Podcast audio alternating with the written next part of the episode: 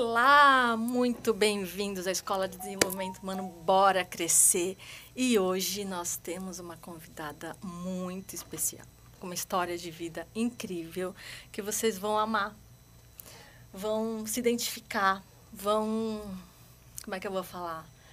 Não só se identificar, mas é uma história de vida tão forte, de tanta superação, de tanta força, de tanta garra. E eu queria que ah, vocês, vocês todos, quando é, olharem e, e, virem a nossa convidada, é, vocês não só se identifiquem, mas é, busquem a cura através do que ela passou. É, usem o exemplo dela para não ficar por baixo. Usem o exemplo dela para ver que, por mais que a gente tenha ou esteja em estados de sofrimento, sempre é possível crescer, sempre é possível amadurecer e seguir adiante. Muito bem-vinda, Isolene, seja muito bem-vinda à nossa casa. E eu gostaria muito, muito, muito. Para mim está sendo uma honra, está sendo uma honra ter você aqui. Imagina, honra é toda minha. para falar de você, para falar da tua história, para falar da tua superação, para falar do seu trabalho e o quanto você impacta vidas, enquanto você impacta mulheres, e o quanto o seu exemplo é exemplo para que as pessoas possam seguir adiante. É isso aí, né? Tipo, perceber que, que aquele todo aquele sofrimento da gente, nossa superação não foi em vão. Está servindo, né, para ajudar outras mulheres também a buscarem a força, a, perceberem que são capazes também de superar os medos, os problemas delas. E para mim é uma alegria tão grande, né, porque eu converso com as minhas alunas, a gente faz a, alguns bate-papos e quando elas elas falam, compartilham isso, para a gente é uma sensação, uma alegria tão grande grande, tão imensa, para dizer, puxa vida, né? Valeu a pena, né? Olha só a história dela. Ela casou muito cedo, né? 16 anos, teve uma filha muito cedo e não foi um conto de fadas, né? A gente acha que quando a gente está com uma pessoa, a nossa vida vai se transformar num conto de fadas e foi o oposto, né? Passou por momentos muito difíceis, violência doméstica, abuso psicológico, ah, abuso emocional. E isso interfere muito na forma como a gente interpreta a vida e vê a realidade. De repente você se vê sozinha com 16 anos, com uma criança no colo, tendo que dar um passo, né? É, e, estando na lona. Como é, que, como é que a gente levanta a cabeça? É complicado, porque assim, é, eu sou é, de origem alemã, como você pode perceber, loira do olho azul, só que não. Eu sou filha adotiva de um casal de alemães. É, fui criada bem numa cidadezinha bem do interior do Paraná. Fui criada no sítio.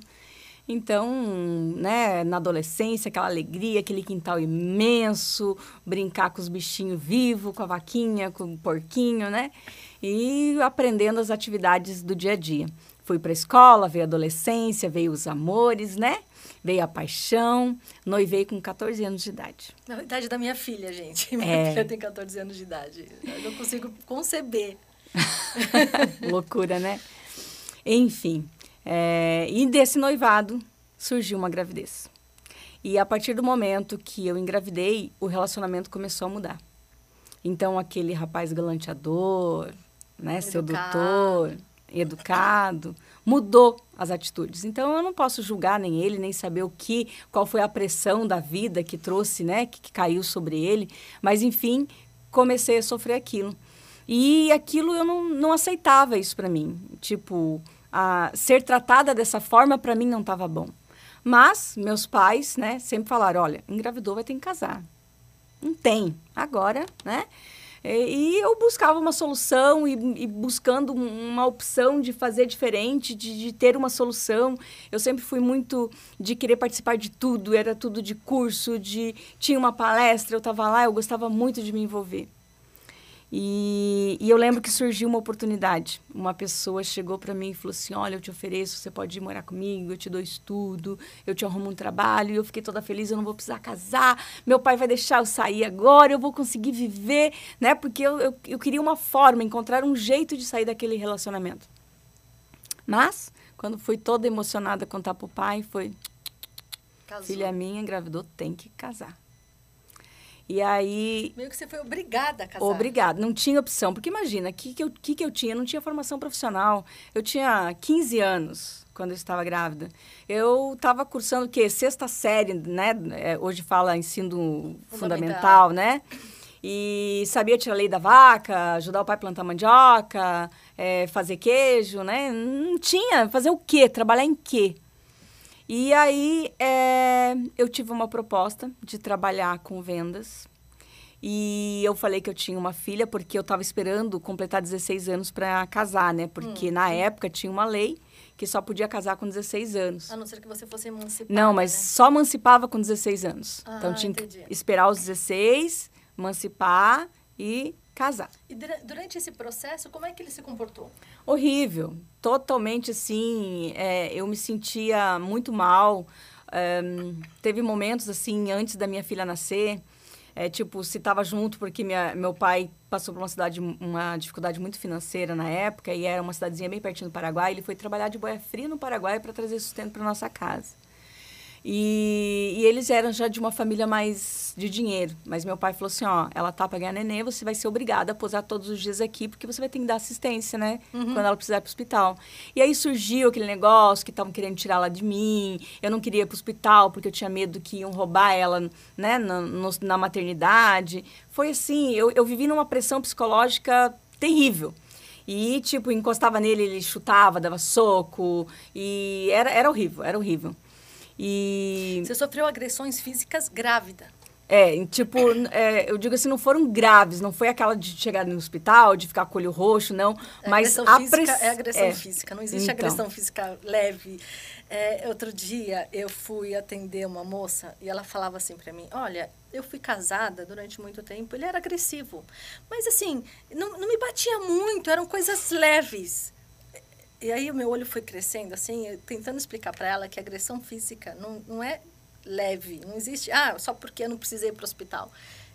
Isso machuca internamente, machuca. né? Isso tira, é, isso cria em você uma dependência emocional, porque tira da gente a força de acreditar que nós somos capazes e mexe muito com o nosso valor pessoal. O quanto que, o que essa pessoa está fazendo para mim, tira de mim o que eu tenho de melhor, a mim mesma. É verdade. Não é? é bem isso. E aí, quantas mulheres passam por agressões e falam, ah, nem doeu. E a gente tem aquela, aquela ideia daquela música, um tapinha não dói. Gente, agressão física é agressão física. Não importa se foi leve, se foi pesada. Começa leve. Começa leve e depois você está com cicatrizes profundas. É, na sua alma. As cicatrizes no corpo, elas vão, vão curar, vão sarar. Mas as cicatrizes que a gente carrega dentro da alma, elas geram uma, um, um processo de codependência emocional, de dependência emocional, uh, de fragilidade, porque a, a, a criança, vai, uma adolescente que ela não para de acreditar no outro, ela para de acreditar em si mesma. E aí está o pulo do gato. Né? Aí está a nossa grande mudança. Como é que você superou isso?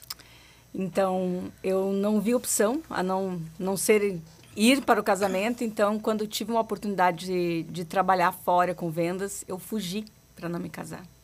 Então, na minha cabeça, eu tinha 16 anos de idade, tinha uma bebezinha, já estava com seis meses.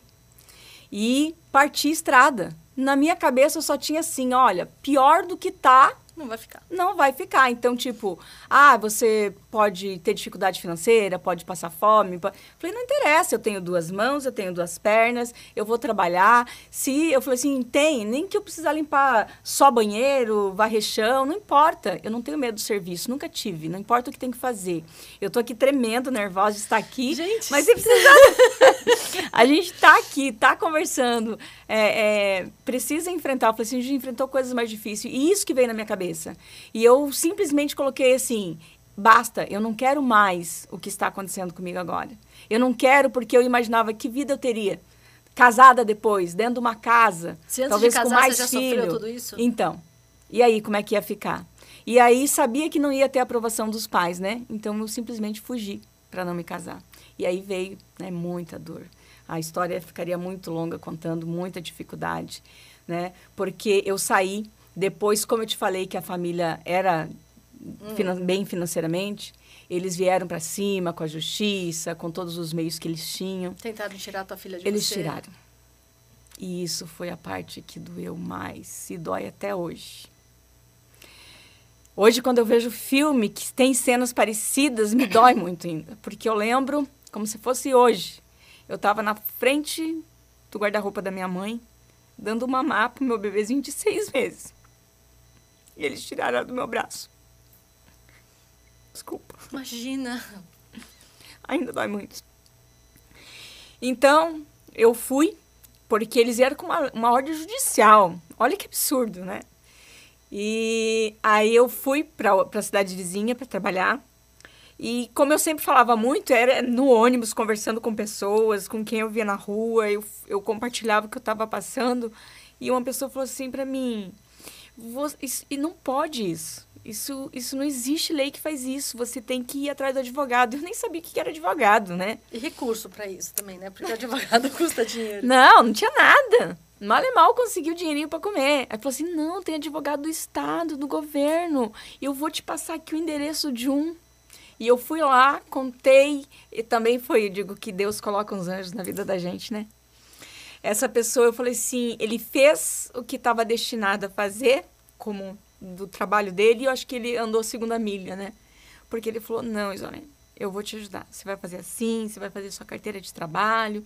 Meus pais eu acho que, não sei se por falta de informação da época, né? Eles tinham muito medo, eles tinham medo de tudo que ia acontecer, o que, que uma menina é, é, sozinha no mundo podia trazer de problemas, se, sei lá, se, se eu fosse presa ou virasse, quem sabe, uma marginal, né? Eles iam ter que responder porque eu era de menor. Eles eram imigrantes também, né? É, na verdade, os, os meus avós, né? Eles já nasceram aqui no Brasil, mas família muito Conservadora. Muito, muito conservadora. E, e daí eu lembro que eu falei assim, não, não tem problema, seu, você já está com 16 anos, seu pai pode fazer emancipação, explicou pro meu pai que ele não, não teria problema e tal, né? Aí fiz toda essa documentação, daí ele falou assim, ó, oh, Isolene, e, e nisso levou seus 30 dias, né? Você ficou sem ela quanto tempo? É, mas é mais uns 30, 40 dias até fazer a natação e tudo isso, né? Daí ele falou assim, agora, agora você volta pra lá, lá e você fala que fala você vai fazer uma visita, visita para passear só. Eles vão, eles vão te entregar, entregar a menina para você passear. Aí, aí você passa dinheiro, dinheiro, dinheiro, dinheiro, aí você avisa eles, a eles lá que você que você tá embora, embora, e que você vai levar sua filha que é por direito. Vamos ver, vamos ver o que acontece. Que triste, que história emocionante. Assim, é uma, é uma coisa muito. Eu vou, eu, eu vou falar depois um pouquinho da minha história, você vai se identificar, mas é, parece um filme isso. E, e aí foi, foi o que eu fiz, né? E eu lembro que estava aí no tempo meio de chuva, fui lá, aquele, coloquei ela no carrinho de bebê, dei a notícia e saí. Nossa, foi uma bomba, né? A família se mobilizou e já buscaram recursos e justiça e o escambau. Mas os meus pais já estavam orientados, sabia que eu tinha orientação, e esse advogado falou assim, Zolene, se você precisar, você me liga. Só que naquela época, ligar não tinha celular. Gente, não é assim. não é me liga, manda um WhatsApp, né? Era assim, a gente para receber ligação, eu lembro que eu ficava do lado do telefone, vou te ligar. E aí o telefone era fixo antigamente. Sim. E aí a pessoa falava, vai te ligar, mas não falava horário. Aí você ficava que nem um, um do lado do telefone esperando a ligação. É, às vezes linha, porque era um negócio de escada. Nossa Senhora. E assim, meus pais não tinham telefone, era orelhão, era complicado, né? E, e eu percebi a agitação do pessoal e eu já comecei a ficar com medo, eles estão vindo atrás de mim. Então eu já comecei a ir para uma rua lá desconhecida que não era normal ir para casa do meu pai. Já entrei na casa de uma colega e dei um tempo. Enfim, assim consegui chegar em casa sem eles me abordarem no, no caminho, né? Quando eu cheguei em casa, de repente, dois minutos, vieram a frota toda, né? E vieram já com a violência, meu pai no sítio, e já começaram a falar coisas agressivas, pedindo onde é que ela estava, que ia lá pegar ela, força. E como meu pai já tinha conversado com o advogado, já estava mais seguro da situação, meu pai falou: não, enquanto tiver homem aqui nessa casa, né? Aqui você não entra. E aí houve, né? Eles mostraram arma, o negócio ficou feio, enfim, terminou quando me deram um soco e o sangue começou a escorrer. E aí eles ficaram com medo, aí meu pai já pegou o facão, aí eles viram que a situação estava saindo do controle, eles recuaram.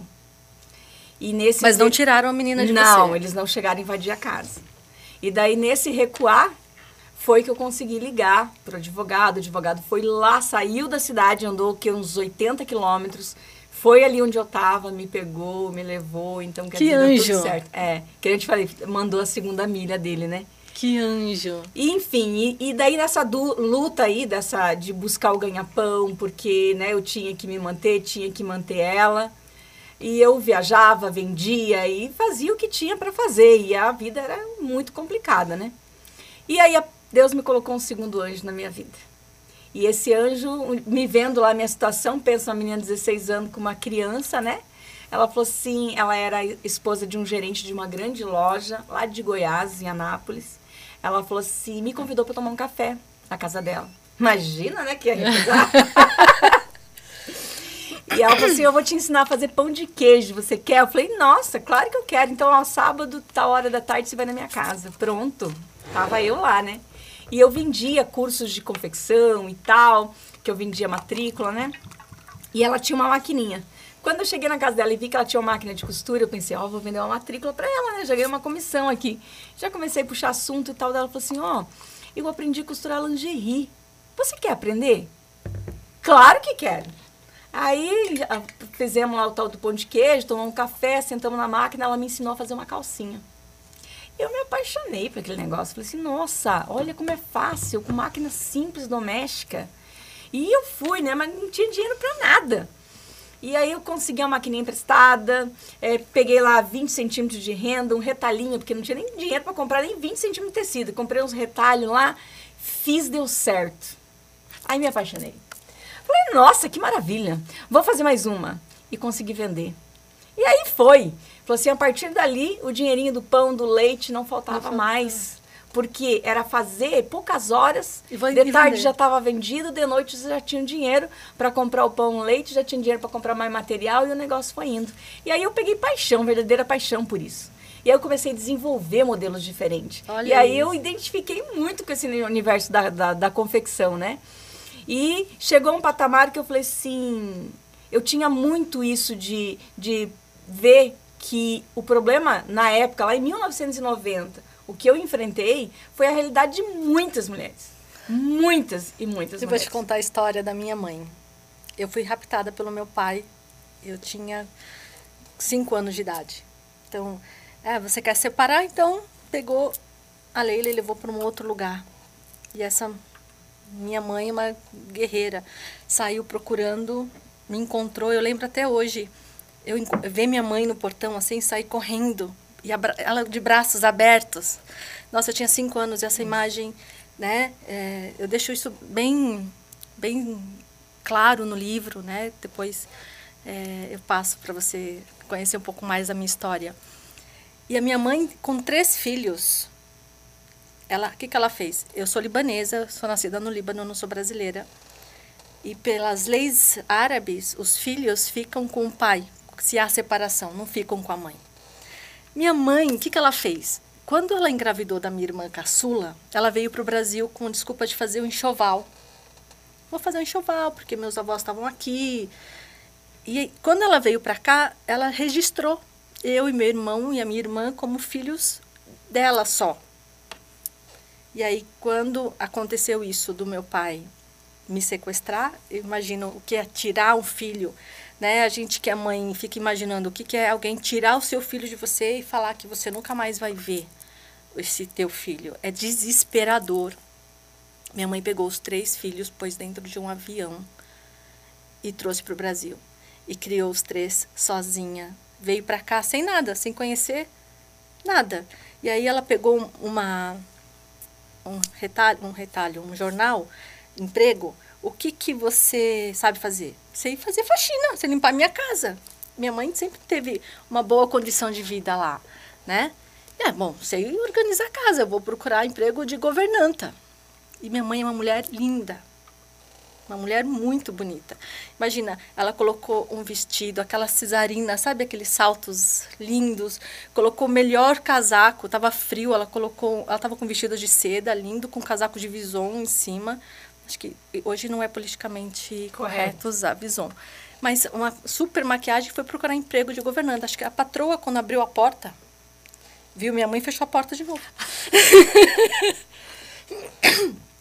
e ela foi foi batalhar, foi estudar de novo e sustentou e criou os três filhos. E essa história de superação é muito importante que a gente traga e mostre para as pessoas que é possível, sim, é, que as dificuldades elas vão passar, a sua força está aqui, está dentro de você. Não é o outro. O outro é problema do outro. Né? Não é o outro que vai falar se você é capaz ou não. Mas a, a força está dentro da gente. É isso que a gente tem que buscar essa, esse fogo interno que faz você, puxa, não perder as oportunidades como você perdeu, como a minha mãe também não perdeu. É isso mesmo, tipo, garanto que ela também teve 500 medos e passou por muitas dificuldades. Mas que nem fala assim, se tivesse que fazer de novo, valeu a pena. Ela faria tudo de novo. Tudo de novo. Ela faria tudo, tudo, tudo de novo. Tudo de novo. E foi aí, nessa paixão toda, e eu percebi assim que poderia fazer mais por outras pessoas. Falei assim, poxa, se é, esse simples gesto que eu, eu cheguei a procurar essa pessoa, porque eu não lembro mais o nome dela, é, essa loja não existe mais na cidade, porque eu falei assim, ela, ela não tem noção. Quando ela me convidou para aquele café, quando ela me convidou e me ensinou a fazer aquela única calcinha, ela não teve noção que ela ia transformar a minha vida. Que ela ia fazer tudo que ela fez por mim. E eu não tive o privilégio de agradecer, né? Mas foi muito lindo e eu falei assim, e hoje eu coloquei como minha missão ajudar outras mulheres ou que estão em situações parecidas, ou que simplesmente precisam realmente, tipo, hoje eu tenho muitas, hoje nós, nós temos mais de 320 mil alunas já em todo o Brasil, e até fora do Brasil já. E muitas delas contam suas histórias. Muitas trabalhavam já como professora, tiveram filhos e viram a importância de estar mais tempo neste momento da infância, né? Sim. Porque depois ficam grandes e a gente somos visitados, né? Eu já estou na fase da vovó, então já, já são casados, já são grandes, é diferente. E a primeira infância é tão importante, a mãe estar tá junto na educação, estar ali perto. E muitas optaram por trabalhar com a confecção de lingerie por isso. Muitas, agora no início da pandemia, é, foram desempregadas, buscaram na costura uma opção e quando elas estavam assim, poxa, eu peguei o dinheirinho que tinha do meu acerto, comprei uma maquininha de costura e comecei ali para não parar na pandemia. Hoje crescer, enquanto todo mundo estava chorando, Fizeram elas estavam tudo. crescendo, montando sua própria marca. E para mim isso é sucesso. É. Sucesso não é eu ter lá tantos zeros no banco. Sucesso para mim é eu passar por esse mundo, passar por essa vida e deixar esse marco, essa diferença, ter causado essa diferença na vida dessas pessoas. Transformar vidas, transformar a realidade das pessoas. Acho que isso é o mais importante. É você dar uma oportunidade e fazer com que as pessoas percebam que a capacidade está nelas. Isso aí. Hoje, né, tive, casei novamente, a história é bem longa, né, pra gente contar outro período. Mas eu tenho aí é, é, cinco filhos. Meu caçulinha também adotado, do, hoje já está com 19 anos, vai fazer 19 anos. E já estou aí para o meu sétimo netinho. Olha! é muito gostoso. Minha filha mais velha hoje está aí, a Ana, já com 32 anos. Ana, vem para cá. Também no ramo da confecção, empreendedora. É, Ana, montou seja... aí. É, estilista, faz todos os modelos hoje que a loja que as nossas alunas confecciona e produz sai aí da dessa estilista aí. É muito sucesso, muito orgulho para mim. Seja muito bem-vinda. Olá, gente, prazer, eu sou a Ana. Eu acho que é, eu sou pe, uma das pecinhas dessa história que viu tudo de muito perto. Põe o fone. Opa. Ah. Só um pouquinho, então esse aqui vai ser cortado. Então assim, é, talvez a Ana saia e volta. E daí você conta um gancho, uh, Isa, dizendo assim, eu tenho orgulho de todas as minhas filhas hoje, todas as minhas filhas hoje trabalharem com... Uh, Confecção. Não, trabalharem com Empresárias, elas são, São empresárias, empresárias. mas atra- voltado para a mulher. Porque elas têm diferente, diferente negócio. Então, é- é, daí você pergunta, e a bebezinha, o que, que ela trabalha? E daí a Ana entra. Pode ser? Então vamos A belezinha, tá. Então vamos falar da bebezinha, vamos falar dessa, dessa, dessa bebezinha de seis meses que foi tirada dos seus braços. Como é que é a vida dela hoje? Tenho muito orgulho. Minhas filhas, eu tenho três filhas, dois meninos, todos guerreiros, todos trabalham pra caramba. As três meninas são empresárias do ramo da.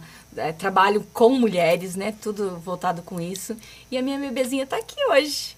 A Ana, minha bebezinha de seis meses, hoje aí tá com 32 anos, mamãe. Não vale entregar a minha idade.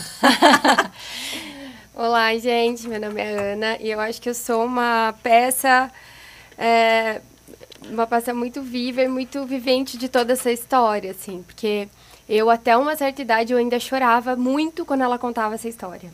Porque eu sei o que ela passou também. Ai, credo, olha, tudo, eu tô grávida, né? então eu posso. Porque, assim, realmente ela sofreu muito, muito. E não foi assim só quando eu nasci, mas muito, porque, assim, é, como com toda mulher, né? Ela casou com um homem que hoje ela vê também que ela saiu de um relacionamento abusivo, ela entrou em outro de uma outra forma. Durou mais 20 anos esse relacionamento abusivo, que foi meu, prada- meu padastro. Então, pra ela, assim, foi muito, muito complicado, porque ela teve que ser, como ela ensinou, acho que todas as meninas, a ser a mulher fodona e que dava conta de tudo. Só que hoje a gente vê que, assim, não precisa. Não precisamos. E eu tive que trabalhar muito isso, porque eu era essa mulher que ninguém podia pegar uma cadeira pra mim, né? Ninguém podia pegar, porque eu consigo. Ué, que você vai pegar a cadeira pra mim? Não, tudo bem alguém pegar a cadeira pra você. Você não precisa ser a mulher que faz tudo, não precisa que dá tudo conta de tudo. É, então, assim, a gente puxa muito, né? Assim, brinquei, tipo, é, eu não tenho uma figura, figura paterna, nunca tive. E eu falo assim, minha mãe é foda, minha mãe troca o pneu, minha mãe arruma o carro, minha mãe é a mulher que abre o capô e troca o negócio lá de dentro, né? E ela sempre foi. E hoje, graças a Deus, ela tá num relacionamento que é lindo, a gente ama ele. E, mas ela teve que aprender a, a ser, é, deixar esse lado masculino que a gente fala, energia, né? E, não, tudo bem eu ser bem tratada por um homem, né? Eu receber, né? Aprender a Exatamente. receber. Mas sabe o que acontece, Ana? Quando a gente vive processos de trauma dolorosos é, e que mexem muito com a nossa autoestima, a gente cria um processo de codependência. E isso faz com que eu tenha que resolver tudo sozinha. Então, se eu estou num relacionamento, por exemplo, é, inconscientemente eu não deixo esse cara crescer. Porque eu tenho que ser a foda, eu tenho que fazer, eu tenho que acontecer, eu tenho que resolver. Porque no meu desenvolvimento eu cresci fazendo isso, tendo que resolver. E eu não dou a oportunidade do outro mostrar o que pode fazer pela gente. Né? O, o que, que o outro pode nos dar. Imagina que eu vou receber? Não, é, eu tive que lidar com conflitos e resolver conflitos muito jovem. Você, por exemplo, é, sofreu uma, uma coisa que a gente fala na constelação do amor interrompido. Isso gera uma desconexão muito forte na nossa alma. E aí, quando eu vou estar dentro de um processo de amor, eu me afasto, eu me recolho, eu não deixo. Por quê? Porque dói. Porque a minha memória emocional, é, a criança, ela não, não leva o trauma. Ah, eu lembrei disso, mas isso vem em forma de sintoma. E o sintoma é: eu não deixo ninguém chegar perto. Exatamente. Chega até um certo ponto, depois eu me recolho. Isso não é um privilégio. É, é é- isso acontece com todas as mulheres que passaram por abuso. E a nossa sociedade, a gente fala muito de ah, sociedade brasileira, família tradicional brasileira. Família tradicional brasileira hoje é, são mulheres cuidando dos filhos sozinha. A maternidade é, virou um, um- um fardo não é, não é tanto mais um prazer, porque a mulher tem que dar conta de trabalhar, sustentar, educar, criar. E o tempo que eu tenho para mim enquanto mulher? E o, quanto, o tempo que eu tenho é, enquanto profissional, enquanto esposa, enquanto mãe? Sim. Porque olha quantas nós somos. Você está esperando um, um bebezinho e você vai ver que é, esse vínculo ele vai crescer a cada dia A gente ama muito quando nasce. Você fala, uau, né, a ocitocina está ali. Mas a cada dia, a cada descoberta, a cada sorriso, a gente vai transbordando por dentro, não é isso? Né? Não tem como explicar. Não tem como explicar. É, eu falo que a gente tem que parar de romantizar a maternidade, né? Porque também temos estafa, cansaço, choro. Uh, temos que dar conta de quem nós somos e de um outro ser que depende 100% da gente. Eu, eu, uma coisa que eu aprendi muito, terapia que eu fiz muito também, foi enxergar a mãe, a mulher que existe na mãe, né? A uhum. mulher que é a mãe, porque a gente coloca a mãe muito em pedestal. Minha mãe Sim. não erra, minha mãe é heroína, minha mãe é perfeita, minha mãe não... E aí, quando eu vi minha mãe errando, eu falei assim, Jesus amado, que meu chão caiu. Falei, meu Deus, como assim? A minha mãe errou? e aí ela tive que trabalhar muito isso. Ela falou assim, ela é uma mulher, ela tem desejo, ela é carnal, uhum. ela é uhum. pecadora. E no final ela é sua mãe. Não é só isso. É, e aí eu tive que aprender muito a, a, entender que ela era um ser humano a par, além de ser a minha mãe, né? Então, porque antes eu só colocava ela como mãe. Que absurdo minha mãe ter fez isso comigo. Que absurdo minha mãe ter me deixado aqui. Que absurdo. Aí eu falei, eita, eu já sou mãe de gêmeas, é meu terceiro filho. então eu sei muito bem que é isso. Então quando eu me vi como mãe, eu falei assim, cara, é, eu sou ser humano também, né? Quando eu permito que meu pai e minha mãe sejam seres humanos, quando eu permito que eles sejam comuns, eu me permito também errar. Exatamente. Quando eu olho para eles e falo, você enquanto mãe é perfeita para mim. Não, eu não seria outra, eu não seria quem eu sou se você não fosse a minha mãe. Mas você, enquanto mulher, tem todo o direito de fazer as suas escolhas. E se você autoriza ou se permite tua mãe ser comum, você se permite ser comum também, você se permite errar. E a gente não tem que carregar essa coisa de ter que ser perfeita. Eu tenho que dar conta. Né? Eu tenho que dar conta do que eu posso, no meu possível hoje. É o que eu tenho para hoje, gente. É o que eu consigo hoje. Né? Amanhã é outro dia. A gente não é o que a gente idealiza. Nós não somos quem a gente pensa, quem a gente gostaria de ser. Nós somos o possível, o que dá. E quando a gente tem essa consciência, a nossa vida se torna muito mais leve, muito mais fácil de lidar com nossos sentimentos e lidar e permitir que o outro também possa errar. Verdade. E tudo isso me deu a paixão do meu negócio, né? Porque hoje eu ensino mulheres a trabalharem com a confecção de lingerie, né? Hum. A empreenderem do zero, começando aí com uma simples máquina de costura doméstica e a começar os seus negócios, né? Porque eu acredito muito assim que a independência financeira, o ter um trabalho, a ter algo que te traz uma renda, vai te ajudar a tomar tipo uma decisão, a, a a chegar a, a, dizer assim, não chega, a ter mais força para dizer basta, eu vou, né? Sim. E aqui eu trouxe um miminho para você. Olha que delícia. Essa peça aqui é especial porque ela foi produzida por uma das minhas alunas. Tem aí o nome dela, a pode cidade abrir? que ela pode abrir, sim. E, e, hoje eu transformo essas vidas. E, e quando a gente vê elas produzindo essas peças, fazendo, é muito gratificante pra gente para mim, né? Pra, porque é, é, a vida transformada. É mais uma mulher que conseguiu, que hoje ela tem todo o trabalho dela, mas ela está é, vivendo aí, trazendo os proventos, ou como uma renda extra, e muitas com marca própria, largando seus empregos para trabalhar exclusivamente com a confecção de lingerie. E para mim isso é sucesso. Gente, olha que coisa mais fofa. Olha aqui, um cartãozinho dentro da embalagem falando: "Eu sou a Nicole, Ribeiro da Silva, moro em Piraí do Sul, Paraná. Eu fiz o curso da Companhia Magistral e essa é uma das peças feitas por mim. Delícia, né? Olha isso, isso reconhecimento. É, é demais, não é? Oh, é maravilhoso. Gente, que linda. Papo calcinha, gente. Papo calcinha.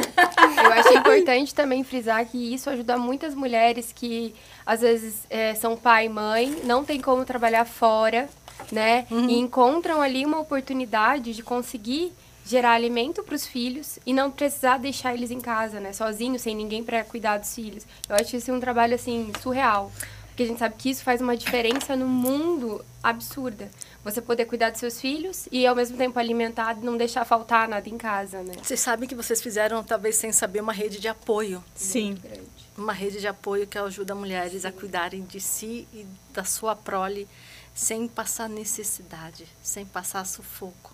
E aí isso traz mais um monte de histórias de mulheres maravilhosas que fazem isso, né? Hoje aí são muitas e muitas das minhas alunas. Olha o capricho, gente, o capricho da caixa, do laço, da, da do cartãozinho que você sabe das mãos de quem veio a peça que você está usando, a energia que foi depositada aqui, o amor que foi depositado aqui.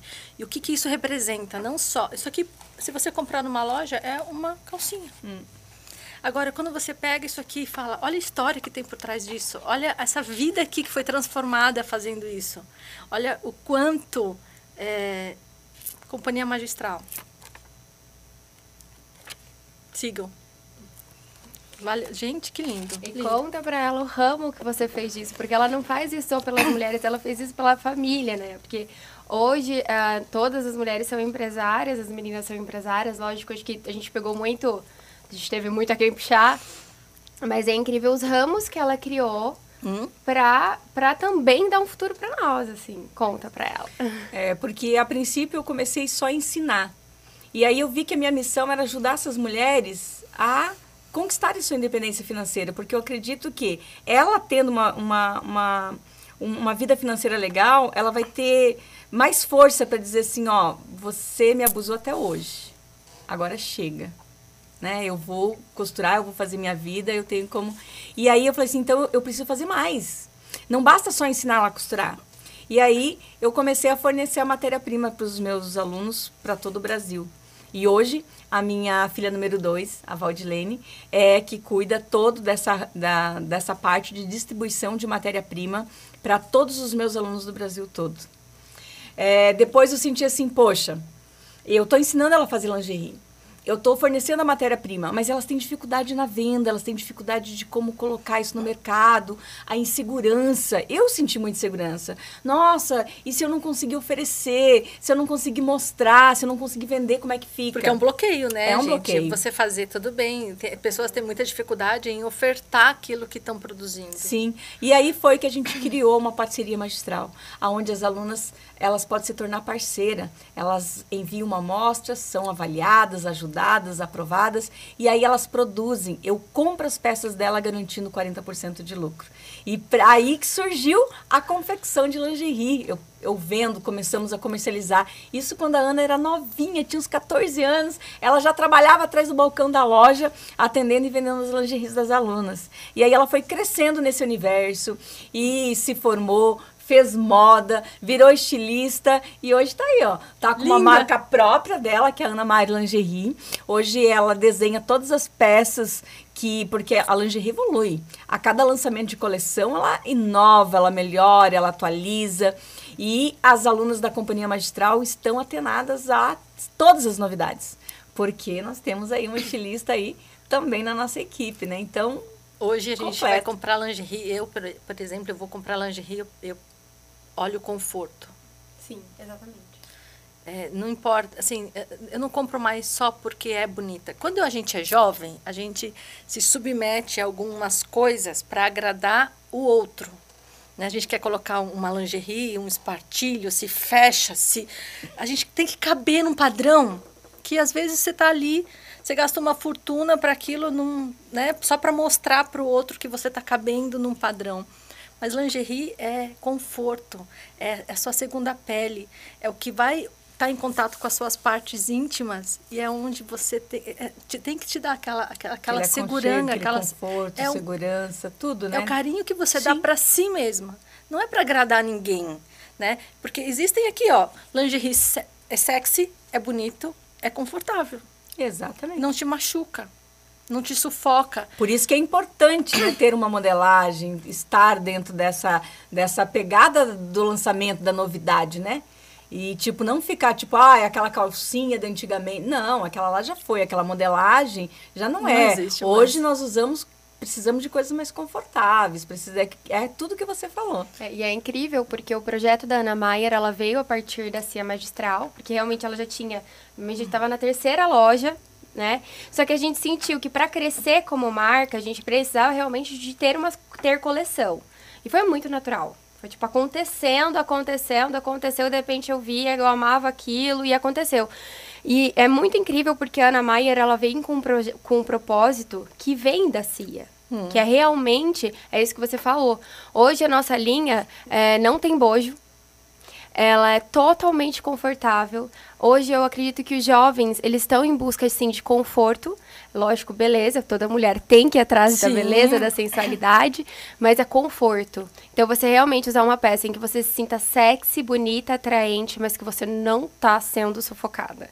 Que você está sendo... E libertar isso, porque assim, o que acontece? Hoje a gente tem tabus enormes Sim. Né? Então, assim, eu já, já passei por momentos de eu ir com um body muito decotado em alguma reunião de mulheres empreendedoras. Nossa, você se sente bem com esse decote? Eu falei assim, nossa, eu me sinto linda.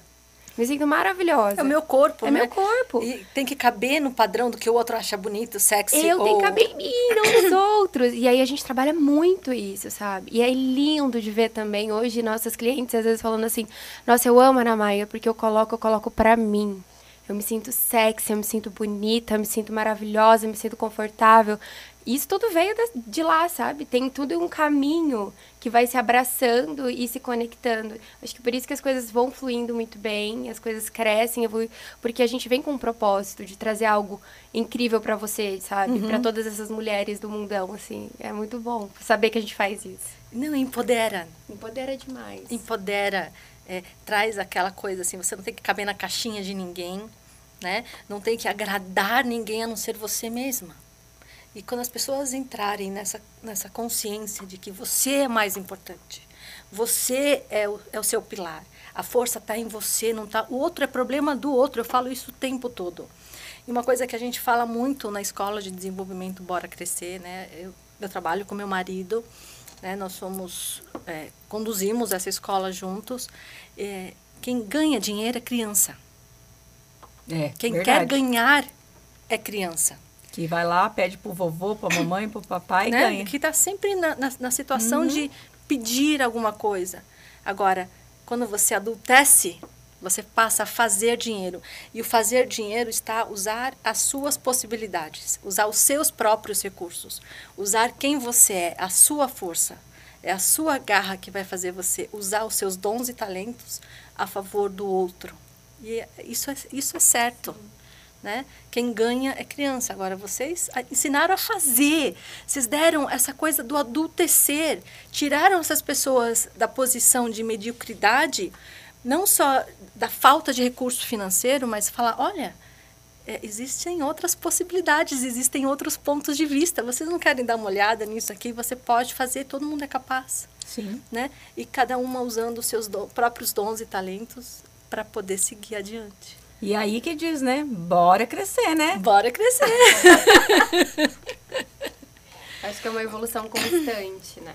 Porque até quando você cresce muito, todo você, quando você é pequenininho, você acha, nossa, quando eu chegar lá vai ser incrível, eu não vou ter mais problemas, vai ser maravilhoso. Aí você cresce e fala assim, poxa, mas parece que tá mais difícil. Uhum. e aí você chega lá e você fala assim, eu achei que eu ia estar tá tão, tipo, good vibes, que ia estar tá tão no céu, paraíso. e na verdade, não. Quanto mais você cresce, mais o nível é hard, mais né? hard, é. Mais alto você tá daquele penhasco, amor. Você tirar o pezinho falso.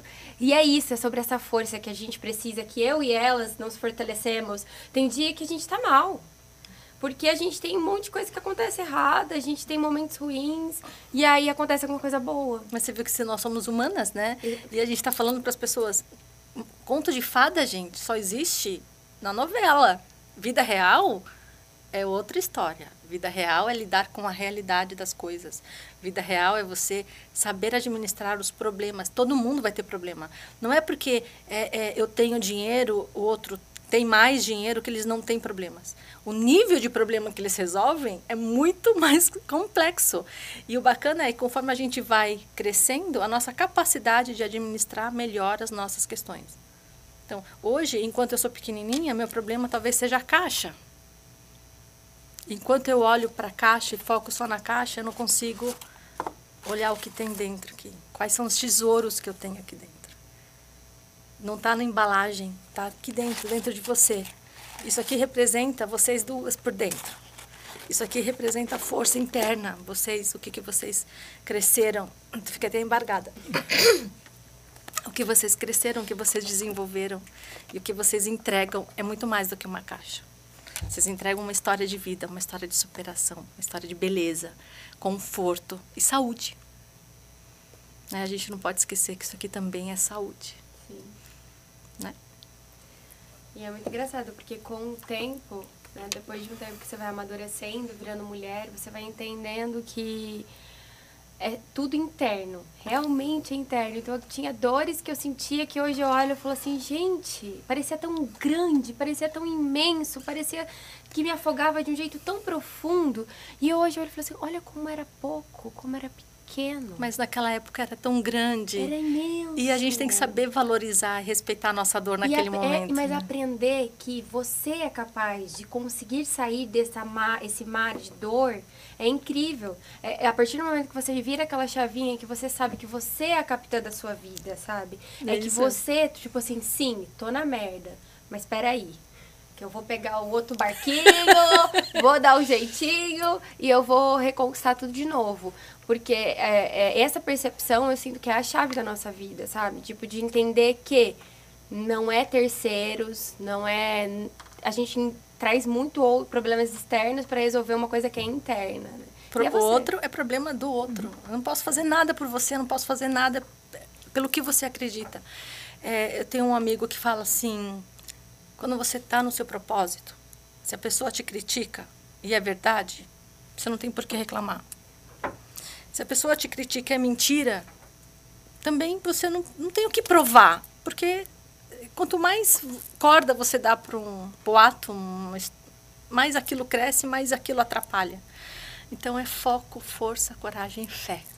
Eu é costumo sempre deixar com mensagem assim, assim, olha, não importa as coisas que nos acontecem, mas sim aquilo que nós fazemos, fazemos com, com aquilo que nos acontece, né? Então é difícil, claro que é. Como eu falei, no momento que eu tomei a decisão de fugir, foi simplesmente o começo da minha dor, da minha luta, né? Não foi nada fácil, mas eu sempre falo assim, ó, é um passo de cada vez. Vai passar, o, amanhã vai estar melhor e vai ter outro problema, e você vai estar cada vez mais forte. Hoje eu tenho orgulho né? Orgulho das histórias das minhas alunas, orgulho de todos os meus filhos, orgulho do que eu faço, né? E por isso que eu falo, eu me considero sim uma mulher de sucesso, porque eu consegui fazer isso, né? E passo ainda por problemas, como, como falou. E ainda tenho que superar a cada dia, né? A, a, dar, a levantar e dar, dar aquele passo de cada vez. Só que hoje Tá muito mais fácil, porque toda aquela bagagem lá atrás me incentiva, me fortalece a dizer, peraí, não é a primeira vez, então, ó, bora levantar uhum. isolene, lavar a cara e vamos enfrentar, né? Isolene, então, todo mundo vai ter problema. Todo dia a gente tem algo para ser superado. Todos os dias. Então, é, o bom da gente estar tá aqui conversando é mostrar para as pessoas que a vida não é um conto de fadas. A realidade é para ser superada dia a dia. Eu posso não estar tá bem hoje, eu lavo o rosto e faço o meu melhor, faço o que dá, o meu possível. E tá tudo bem. Sim.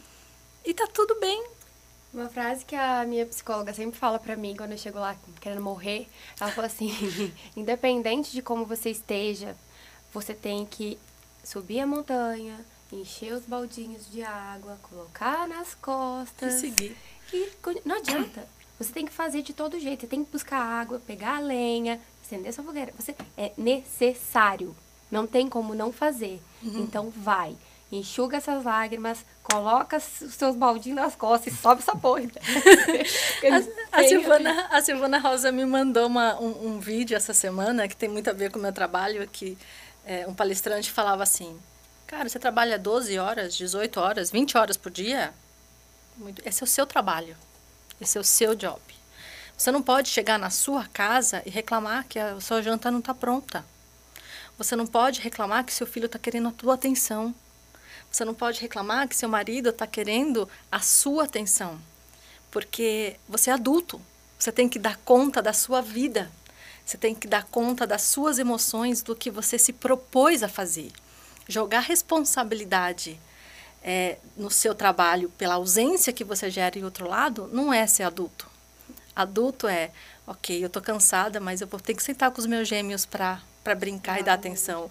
Eu vou ter que eu, eu, sou a mulher do meu marido, eu preciso dar atenção, preciso dar atenção para minha casa.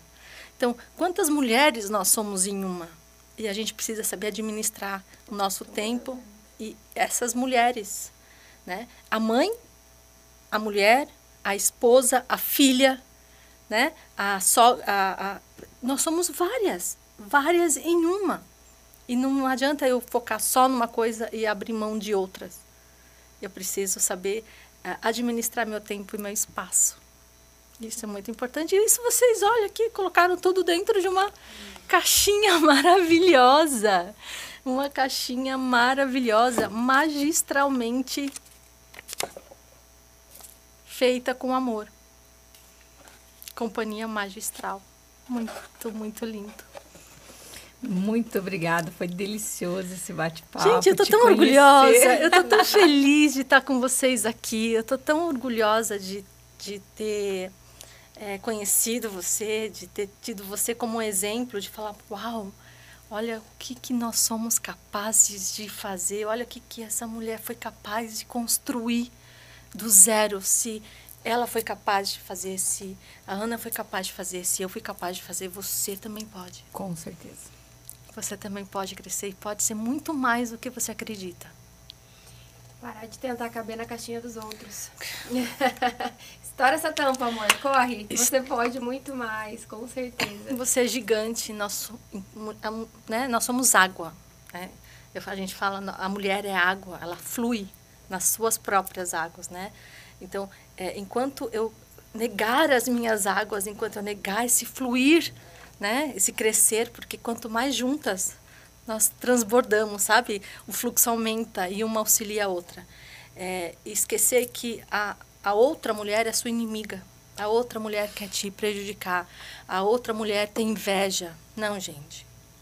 Uma mulher é um apoio sempre para outra mulher. É, isso é uma ideia do patriarcado que colocaram na nossa cabeça, que a gente tem que olhar para uma outra mulher e ver ela como nossa inimiga.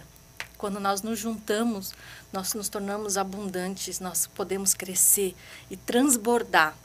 Agora, quando eu olho para outra e vejo ela como uma ameaça, eu só fico mais sozinha. Eu perco a minha rede de apoio e perco a minha força.